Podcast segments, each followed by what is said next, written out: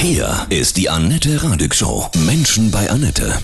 Heute mein Gast, Tim Schlenzig von mymonk.de. Guten Morgen, Tim. Grüße dich. Hi, Annette. Schön, dass ich da sein darf. MyMonk, haben viele schon mal gehört, ein sehr erfolgreicher Podcast und ein Blog, eine Self-Help-Plattform im Netz. Da veröffentlichst du schöne Sachen. Jetzt hast du dein erstes Buch geschrieben mit dem Titel Ja. Sei dein eigenes Zuhause. Ja, genau. Und der Untertitel, der steht hinten drauf, das ist ein bisschen speziell.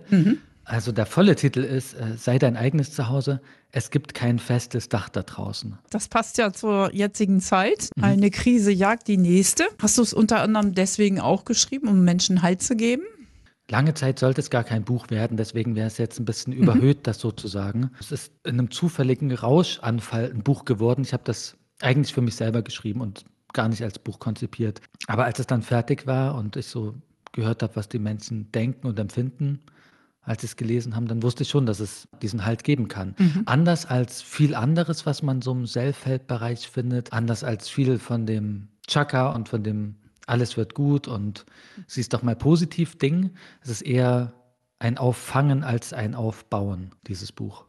Sind Gedichte, Sprüche drin? Kannst du mal kurz beschreiben, wie du das gestaltet hast, dein Buch? Ja, es sind sowas wie Gedichte, aber keiner weiß genau, ob es welche sind. Also zumindest keiner, den ich kenne. Ich habe es ganz lange nur kurze Texte genannt. Jetzt heißt es sowas wie lyrische kurze Texte.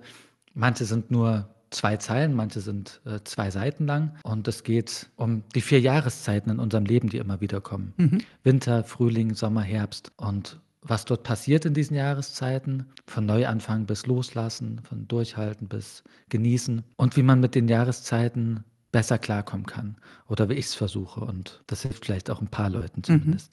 Also jetzt sind wir ja an der Grenze zwischen Winter und Frühjahr. Den einen Tag mal wieder Winter, den anderen schon wieder Frühling. Was passt da im Februar? Da, Im Februar mischt sich halt das Durchhalten mit dem nach vorn schauen können. Ich denke, dass man trotzdem noch ein bisschen durchhalten muss und deswegen würde ich, glaube ich, ja eher den Winter jetzt noch ansetzen. Ich finde es eher ernüchternd, wenn es dann nach einem schönen Tag wieder, wieder die, die alte graue äh, Suppe zurückkommt.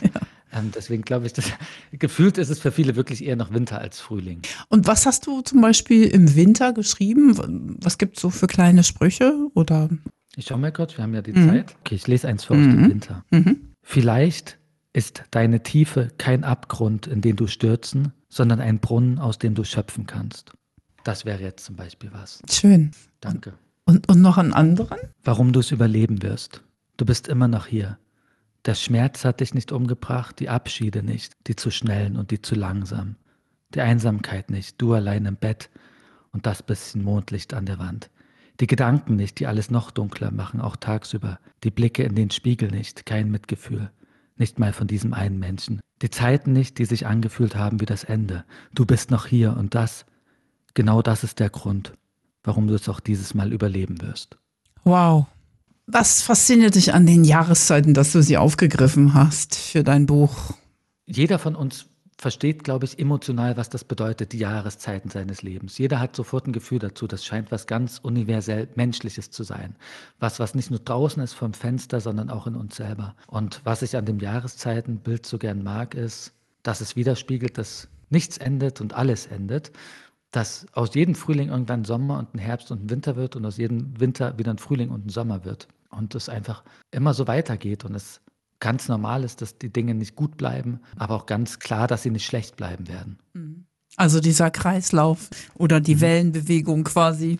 Und ich mag daran, dass das dem sonst so häufigen immer weiter nach oben Bild widerspricht, was es sonst halt auch in diesem Selbsthilfebereich ganz viel gibt. Dieses, wir setzen noch höhere Ziele und hängen doch noch eine Null dran und jetzt nur noch verzehnfachen. Ich glaube, das entfernt uns von uns selbst und wieder zuzulassen, dass das alles hier Jahreszeiten und alles Zeiten hat und die alle kommen und gehen, finde ich sehr heilsam und entlastend und ich fühle mich automatisch weniger allein und als Versager, wenn ich sehe, dass es da so ein Prinzip darunter gibt, dem, es, dem ich nicht entkommen kann, aber auch nicht entkommen muss. Dieses Naturprinzip. Dieses Prinzip der Veränderung. Ja. Dieses Leistungsprinzip, so auch im Coaching-Bereich, das geht dir auf die Nerven, hast, hast du gerade gesagt, ja, höher, schneller, weiter, Chaka. Da passiert jetzt auch gerade so ein Wertewandel, oder? In dieser Coaching-Szene. Ich denke schon. Also es ist sehr klischiert inzwischen. Dieses ganze Chaka-Zeug ist ja schon seit Jahren eigentlich so, dass man es als sagen wir mal, außenstehender Menschen mit Kopfschütteln nur noch äh, quittieren kann. Mhm. Aber da sind einfach die Antennen der Menschen viel besser geworden. Das Verständnis dafür, dass es um was anderes gehen muss, ist viel größer geworden. Natürlich gibt es immer noch Leute, die in YouTube-Werbung vor fremden Autos stehen und sagen, morgen mache ich dich zum Milliardär. Ähm, das gibt es immer noch, das wird es wahrscheinlich auch immer geben. Aber ich glaube, der Gesamtblick der Gesellschaft ist viel ausgewogener geworden. Und auch wenn dann noch Strecke äh, vor uns vielleicht liegt, ähm, habe ich das Gefühl, dass wir wieder mehr bei der Normalität ankommen. Mhm. Und das ist überhaupt nichts Falsches oder Schlechtes.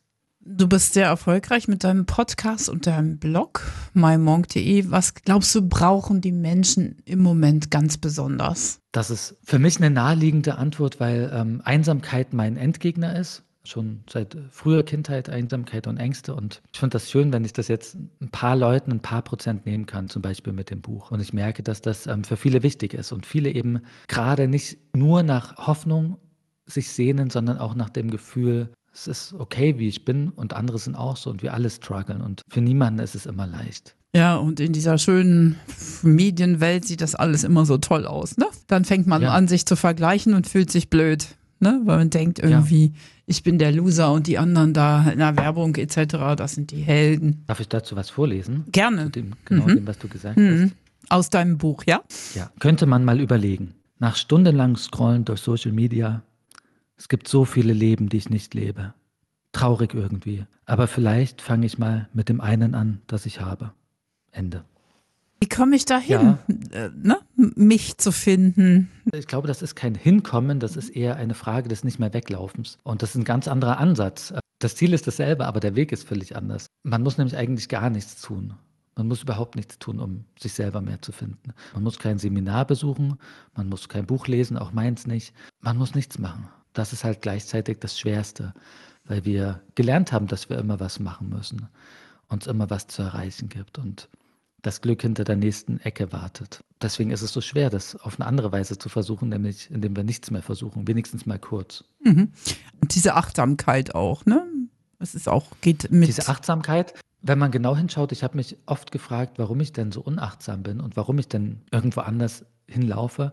Und bei mir war es kein Hinlaufen woanders, bei mir war es ein Weglaufen vor dem, was da ist. Das ist der schwere Part an, an dieser einfachen, an dem einfachen Weg, dem vermeintlichen, dass wenn wir nicht mehr weglaufen, das sehen und fühlen müssen, was da ist. Und das kann erstmal unangenehm sein. Bei mir war das sehr unangenehm. Deswegen habe ich viele Jahre ziemlich wenig gefühlt und war ja zum Teil zumindest sehr froh darüber. Und wenn wir anhalten, dann kommt halt die Unruhe, dann kommen die, die Fragen vielleicht, dann kommt das Zurückschauen auch oder das Schauen, was gerade ist und nicht nur, was wir vermeintlich dann morgen schon haben, hoffentlich. Es ist nicht leicht, aber es ist es halt wert. Und daraus kann ich ja Veränderungen anstreben, wenn ich das möchte. Ja, die Veränderung kommt dann, glaube ich, ein Stück weit von selbst. Ich glaube, dass wir, wenn wir einfach nur mitmachen würden, mehr bei dem, was da ist, dass sich automatisch die richtigen Dinge auch ein Stück weit entfalten. Und zwar eben nicht mit der Brechstange, sondern mit dem, okay, ich lasse jetzt mal alle Waffen und alle äh, Brechstangen fallen und schau, was passiert und schau, wo ich, wo ich bin und schau, wo es mich hinzieht, ohne dass ich mich dahin treiben müsste immer. Der berühmte Flow ist das. Mhm. Genau, ja, es ist genau der Flow. Also ich habe jetzt bei, bei Flow ist so ein Coaching-Wort, da zucke ja, ich immer ein bisschen klar. zusammen. Aber ja, es ist genau das, ähm, es ist genau das, der, der Fluss der Dinge, könnte man auch sagen. Glaubst du auch, dass ja, in dieser sich verändernden Welt dieses Bedürfnis nach mir selbst größer wird, also nach Transzendenz und so weiter? Ja, ich denke schon. Ich denke, dass wir alle gerade noch mal mehr lernen, wie brüchig viele Sachen sind im Außen. Ja, das Einzige, was wir oft tun können, ist in unserem kleinen Mikrokosmos die richtigen Sachen zu machen und der fängt ja bei uns selber an. Und theoretisch kann man fast immer, egal wo man gerade ist, ein bisschen glücklicher sein oder zumindest ein bisschen freundlicher zu sich selbst. Glück ist auch so ein großes, schwieriges mhm. Wort, aber freundlicher zu sich selbst kann man zum Beispiel fast immer sein und halt ein bisschen mehr bei sich zu Hause ankommen in sich selbst.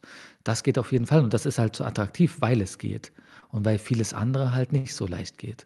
Was glaubst du, wie wird diese Welt in ein paar Jahren aussehen? Oder wie wird keine sie sich Ahnung. anfühlen? Keine Ahnung, ich kann gar nichts dazu sagen. Ich kann sagen, was ich hoffe, aber ich habe keine Ahnung, was passieren wird, echt nicht. Ich hoffe, dass die Menschen Menschen freundlicher zu sich selber sind, weil sie es dann auch leichter zu anderen sein können. Ich weiß nicht genau, wo man da anfängt ähm, am besten. Wahrscheinlich ist es ein Wechselspiel. Vieles ist halt ein Spiegel von dem, was wir auch in uns selbst ankämpfen führen, zum Beispiel gegen die Gefühle, die wir nicht haben wollen oder Bedürfnisse, die wir nicht wahrnehmen wollen.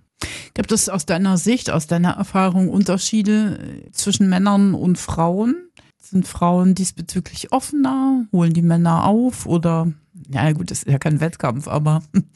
Ich glaube, das ist eine ziemliche Glatteisfrage. Mhm. Ähm, ich kann eigentlich nur über mich sprechen, äh, mhm. über mich als Mann, der auch gelernt hat von anderen Männern, dass es, dass man, dass, dass Gefühle vielleicht eher weniger Raum bekommen sollten.